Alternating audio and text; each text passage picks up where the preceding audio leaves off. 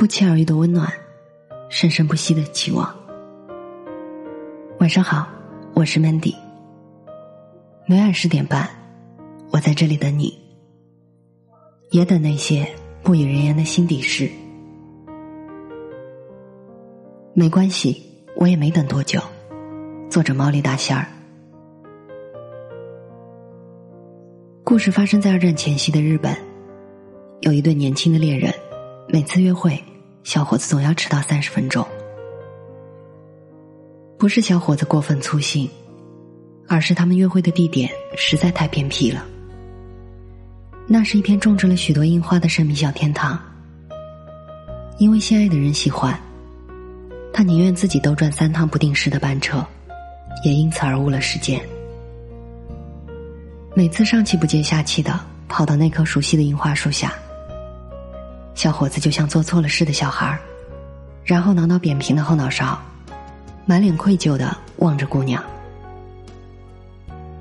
对不起，我来迟了。”每一次，姑娘总是轻轻的摇摇头，然后微微一笑：“没关系，我也没等多久。”得到了爱人的谅解。小伙子总是轻轻的牵起姑娘柔软而纤细的手，静静的并肩欣赏那些开得温情款款的樱花。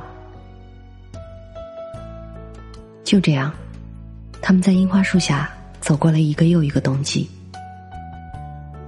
往往只有在幸福中的人，才能深刻的感受到不幸给人带来的痛苦。当小伙子和姑娘沉浸在对未来幸福生活的向往时，二战爆发了，无奈小伙子被招募到军队中去参加了战争。所有的事情来得如此猝不及防，他们甚至连一声再见也来不及说。战场上，小伙子千百次叮嘱自己，无论怎样都要存活下来，然后带着身上那本记载着他们的爱的日记回去找他。终于，可恶的战争结束了。战场上被炮弹炸伤的他，被朝鲜的一个善良家庭收留。后来，小伙子安慰自己：“我的右脚已经瘸了，回去想必也只会给他带来更大的不幸。”于是他选择留下来，在那里开始了自己新的人生。再后来，他有了家庭。成为一个温柔善良的女人的丈夫，两个天真活泼的孩子的父亲。还会想起他，然后喃喃自语：“想必他也像我现在这样有了个家庭吧。”转眼三十年过去了，回首辗转人生，他亲自目睹了两个孩子成家立业，经历了丧妻之痛，生活。总是充满了这般多的惊异和不经意。一天，满头白发的他在收拾屋子时，发现了那本尘封已久的日记。他小心翼翼打开那本日记，两片干枯的樱花瓣从夹叶里无力的滑落到地上。曾经的花瓣汁水渗透在字里行间，淡淡的、斑驳的，映出几分水一样的苍凉。恍惚中，他仿佛看到那熟悉而遥远的一幕：樱花树下的他，笑盈盈的，宽容着他的事实。那一夜，他彻底失眠了。第二天，他坐飞机回到那个开满樱花的城市。当他踏足那块依稀还很熟悉的土地时，曾经绚烂夺目的樱花林已经被一个肮脏的市场所取代。当他失落的转过身时，看见曾经他们一起许愿的那棵最大的樱花树，已经修成了一个很大的电影院。电影院的旁边有一家小卖部，一个老妇人正整理着自己的小摊。他上前想买一包烟。当他把钱递给那位老妇人的时候，他惊呆了。眼前的老妇人虽然年老了，但他还是认出来了。他就是当年那个和他在樱花树前一起许愿的他。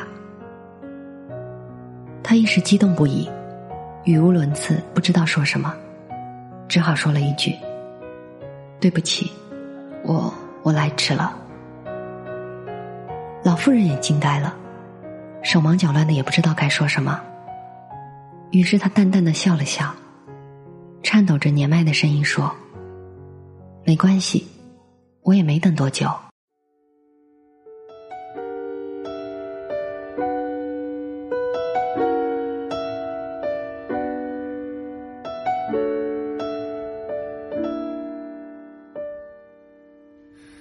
没关系，我会陪你坐一整天。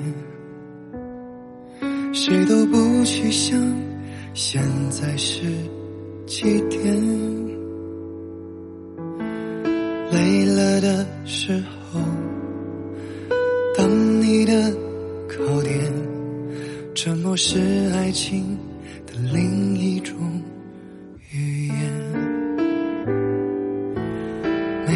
关系，我反正有很多时间。其实除了你，也不能给谁消遣。装作没听见，你和他的聊天，就当作世界按下静音键。我只想安静守护在你的身边，哪怕你从未看过我的脸。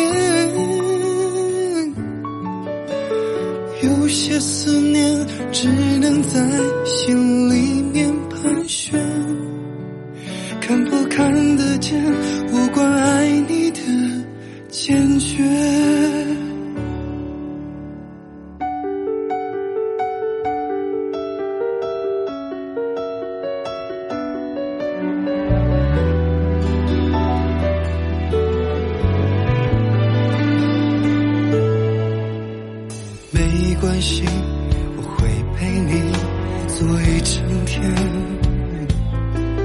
谁都不去想，现在是几点？